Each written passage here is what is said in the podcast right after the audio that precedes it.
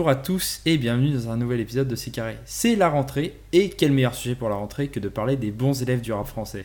Mise en valeur par un 995, validé par Oxmo Puccino et adepte du kickage et de l'open mic, où d'ailleurs ils se sont rencontrés, les 7 membres du Panama BND sont le prolongement de leur grand frère d'un 995 et de l'entourage. Deux ans après la sortie d'ADN, leur deuxième projet commun, les rappeurs ont eu le temps de grandir en solo ou en entité, on va revenir sur chacune de ces entités d'ailleurs après, mais celui qui a le plus réussi, c'est PLK, qui a sorti un album l'an dernier, Polak, et trois mixtapes dans la dernière, Mental, vient de sortir. Clément, qu'as-tu pensé de cette dernière mixtape de PLK, Mental?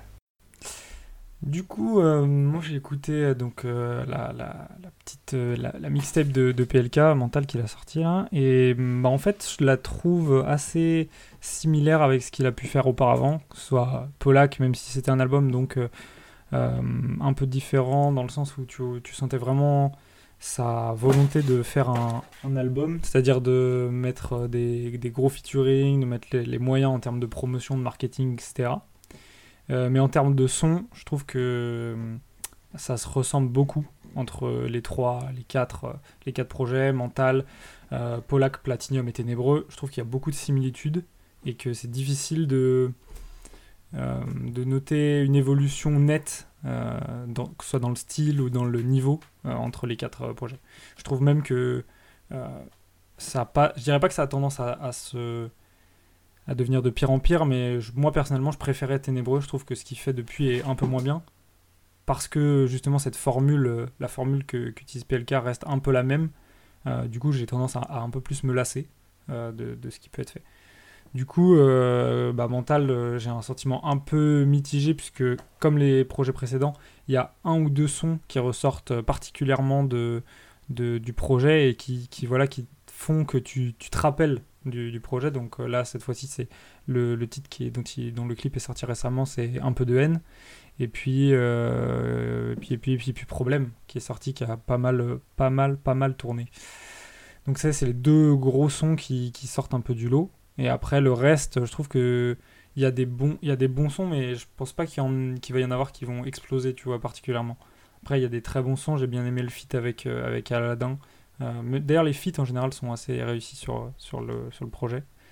Et euh, voilà, je trouve que c'est un peu dommage, même si euh, ça met en lumière justement ses forces, de savoir promouvoir, enfin d'avoir un ou deux singles qui sont vraiment au-dessus du lot et qui, sont, qui vont tourner, être numéro 1 des charts. Ça, c'est sa grosse force. Puis il est, super bien entouré. Je pense qu'on va en parler un petit peu après. Effectivement, alors euh, comme tu, comme tu dis, euh, et, d'ailleurs c'est pour ça qu'on va un peu revenir dessus, l'important chez, chez PLK c'est aussi ses singles, c'est ce qui marche chez lui. cette formule qu'il a, c'est une formule qui est effectivement un peu, un peu éculée, qu'on ne retrouvait pas trop au début chez, sur l'album Ténébreux, tout simplement parce que on découvrait un peu PLK en solo, même s'il avait sorti deux, deux petits EP avant, mais c'était la première fois où où il s'affirmait dans son nouveau style qu'on avait découvert d'ailleurs sur le, sur le projet ADN aussi, où il y a des morceaux où vraiment il crevait l'écran, alors qu'avant, sur le premier projet du Panama Bende, Bende Mafia, il était un membre parmi les autres, on va dire. Là, vraiment, il, s'affirmait comme une star et ça s'était prouvé sur, ce, sur cet album Ténébreux avec notamment Pas ce soir, formidable morceau avec Chrissy et, mm. très, très, très, bien, très bien tourné comme, comme chanson. Et, tu l'as dit, la, la formule, c'est la formule est un peu, est un peu devenue redondante au, fur et à mesure des albums. Et finalement, ça a plutôt marché.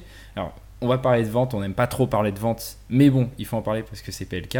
Euh, entre, les, entre ces trois projets, entre ces trois derniers projets, Platinum, Polak et Mental, il est passé de 6000 ventes en première semaine pour Platinum à 13 000 ventes en première semaine pour Polak à 18 000 ventes en première semaine pour Mental. Donc c'est dire à quel point il est, malgré le fait que sa, que sa formule reste un peu la même, il arrive à, à ramener de, plus en plus de gens, notamment, tu l'as dit, par ses singles. Et c'est là aussi où se pose la question pour, PLK. Est-ce que lorsqu'on est aussi fort pour faire des tubes comme lui, il faut pas mieux se concentrer sur les albums de 11 titres où le single va être moins noyé que sur les albums de, 19 titres où ça va rapidement devenir imbuvable?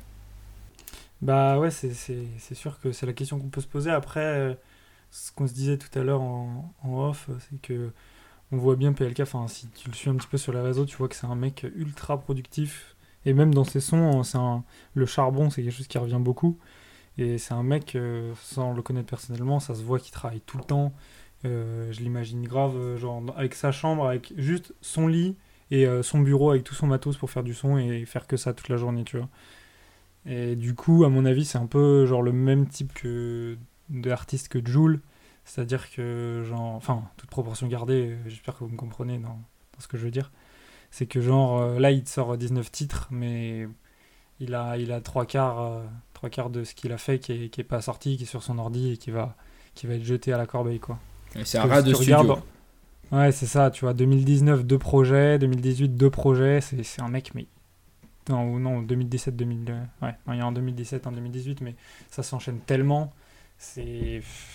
C'est abusé. si on revient sur le, sur le Panama Bendé, le succès de PLK est arrivé en, en 2018 à peu près, avec notamment les titres Monégasque et Dingue qui ont, beaucoup marché. Mais le Panama Bendé a eu beaucoup de promotions depuis quelques années déjà, puisqu'on les a vus apparaître dans un Grunt en 2014, un Grunt euh, qui a été diffusé en juillet après, juste après les résultats du bac pour ASF, un des autres membres, donc qui a pu célébrer son bac en passant chez Grunt, ce qui est plutôt pas mal. On les a vus ensuite dans le clip On verra de Nekfeu, qui est le clip qui a fait basculer Nekfeu dans, l'irrationnel et qui a permis à Nekfeu de rentrer dans toutes les chaumières. On les a vus aussi euh, dans le clip de R2D2 de L'Homme Pâle un an plus tard, en 2016. Et finalement, même avant tout ça, même avant toute cette promotion incarnée par l'entourage, un 995, 75e session et tous ces groupes parisiens, et ben le membre vers lequel on avait le plus d'espoir, c'était Aladdin, qui avec son projet Aladit en 2013 nous avait, nous avait apporté quelque chose de neuf et on espérait le voir exploser. Six ans plus tard, où en est-on avec Aladdin 135 Qui- Qu'est-ce qu'il peut devenir? Bah, c'est une bonne question, puisqu'il a, sorti très très peu de choses. Il a sorti un, son il y, a, pas longtemps. Le clip est sorti il y a deux jours, alors à laquelle on, enregistre. Mais euh, ouais, je sais pas, je sais pas ce qu'il a pu se passer euh, en route pour qu'il se perde, parce que c'était vraiment le plus, le plus haut euh, prospect dans, le groupe. Et au final, c'est pas, il s'est pas passé ce qu'on attendait. Quoi. beaucoup moins réussi que les, pré- les projets précédents. Tout le monde a une trace beaucoup plus importante de Aladit et de Addiction plutôt que de Indigo, même si celui-ci comporte des, des très très gros featuring, notamment avec l'ensemble de ses, de ses confrères du Panama BND, comme avec China. Euh, sur Addiction, il avait aussi fait un featuring avec Nekfeu, donc c'était quelqu'un qui était déjà en passe de en passe d'avoir tout un package de réussite, comme là aujourd'hui euh, PLK, mais ça n'a pas accroché. Après, il faut dire aussi que Aladdin a un, un style un peu plus particulier, un peu qui est pas spécialement mainstream aussi. tu Alors justement, tu parles du style Aladdin et c'est là où c'est intéressant, c'est parce que Panama Bendé, c'est 7 rappeurs, donc on va tous les énumérer là. On a parlé de PLK, on a parlé d'Asaf, on a parlé d'Aladin, il y a aussi Lesram, Elio, The et Hormaz, et c'est 7 rappeurs avec finalement 7 styles plutôt différents qui se regroupent sous une seule entité.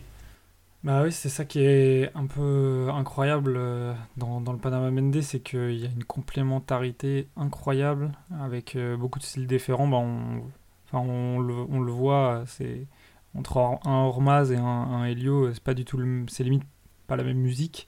Euh, et pourtant, euh, quand ils, quand ils ont fait des projets ensemble, euh, ça sonnait vraiment super bien, tu vois, tout se ils avaient cette capacité à aller un peu vers euh, ce que proposaient les autres.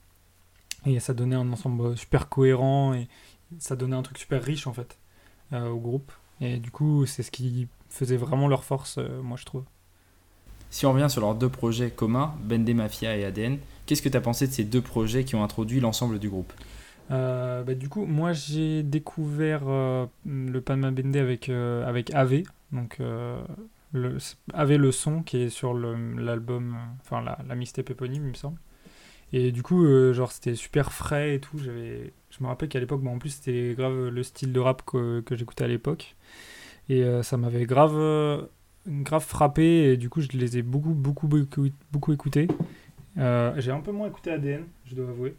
Même s'il y avait des sons qui étaient chauds aussi, mais c'est surtout le, le premier que j'ai j'ai vraiment saigné.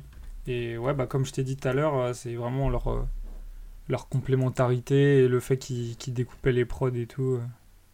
J'avais bien kiffé. Et je me suis trompé en fait, c'est du coup c'est Ben des Mafia, pas, pas avec le nom de la mixtape. Effectivement, Toutes ouais. mes excuses. Mais, mais AV, c'est le, c'est, c'est le son qu'on retient puisque c'était le ouais, premier retient, extrait le qui était sorti euh, fin 2015, je crois, euh, cet Mhm. extrait-là, et qui était, qui était euh, la première démonstration de, de force du Panama Vendée. Alors C'est justement, une frappe de ouf. si on, a, si, on, si, si, on, si on se projette un petit peu, aujourd'hui, des entités se sont créées dans le Panama Vendée. On a l'entité Oz, Mhm. donc qui est constituée de The et Hormaz, qui est une entité plus axée sur le kickage. On a euh, notre ami Lesram, qui, est, qui a un côté extrêmement rue, il faut le dire. Et puis on a ce duo constitué d'Asaf et Elio, Changers, qui est, qui est, dans une musique presque funk. Qui, est presque funk, exactement. J'ai du mal à le mettre dans une case, mais c'est presque funk, t'as raison. Aujourd'hui, qu'est-ce qui peut percer qu'est-ce qui, Quelle entité peut suivre euh, PLK dans cette ascension dans le Panama Vendée? Bah, c'est un peu dur à dire. Après, je pense que ceux qui ont le plus de chance pour moi, c'est quand même euh, Changers. Parce que, tu vois, ils font cette musique qui a vite le potentiel d'être, euh, d'être comment dire, pas mainstream, mais tu vois, d'être viral et d'être euh, plus euh, diffusé euh, dans, les, dans les gros, gros médias, que, enfin dans les chaînes médiatiques tu vois, qui diffusent à beaucoup de gens, que, qu'un Hormaz, qu'un ou surtout qu'un, qu'un Lesram, surtout que Lesram a un peu disparu en ce moment. Mais ouais, non, je pense qu'en vrai, Changers ont une vraie carte à jouer. Et même s'ils sont dans un délire un peu. Un peu. comment dire pas bizarre, mais tu vois, ils sont un peu à, la marge, tu vois, on sent que c'est pas leur, leur priorité de, de percer. Ben, moi, je, je, kiffe vraiment ce qu'ils font et je pense qu'il y a un vrai truc, euh, une vraie carte à jouer pour eux. Je sais pas ce que toi t'en penses, mais. Bah, je suis, je suis assez d'accord avec toi. Alors, le deuxième projet de, de Changers devrait sortir d'ici la fin de l'année. On n'a pas trop d'infos dessus, mais il y a, y a, pour l'instant un extrait qui est, qui est sorti, c'est l'extrait Funk. Mais si on revient sur le premier projet qui, était, qui était sorti l'an dernier, enfin, personnellement, c'était quelque chose de, que j'ai trouvé hyper frais, hyper nouveau. Euh, qu'on n'avait pas vu depuis longtemps en fait. Mmh. Et ce qui m'avait marqué aussi, c'était le premier extrait qui était Silence, où vous avez, euh, qui est le morceau le moins, le moins facilement vendable du projet. Les cinq autres morceaux euh, sont très facilement diffusables en radio et celui-là beaucoup moins. Et ils avaient décidé de le mettre dans un clip très très long qui était entrecoupé de scènes sans musique. Enfin, c'était, c'était vraiment, comme tu le dis, il n'y a aucune, aucune envie de, de, de, percer directement. juste une envie de, de, proposer une musique très différente. Et c'est là où, et là où, Changers a, a, une carte à jouer. Déjà parce que Elio et, Asaf, les deux membres, sont les deux membres du Panama Vendée qui ont toujours euh, cherché à amener le plus de mélodies chantées, notamment Elio qui a toujours amené des, des, des, mm. des refrains chantés et qui a toujours amené cette, cette vibe, pas RB, mais, mais, mais ce nouveau, euh, cette nouvelle pop urbaine euh, propre au rap. Et puis parce que, mm. ce, parce que ce duo va chercher des, justement des sonorités funk, des sonorités très électro, et s'éloigne euh, du groupe de plus en plus en termes de, en termes de, musique, pas en termes physiques, hein, il reste toujours, euh, toujours très attaché au Panama Vendée parce que c'est deux des trois membres fondateurs avec, euh, avec PLK.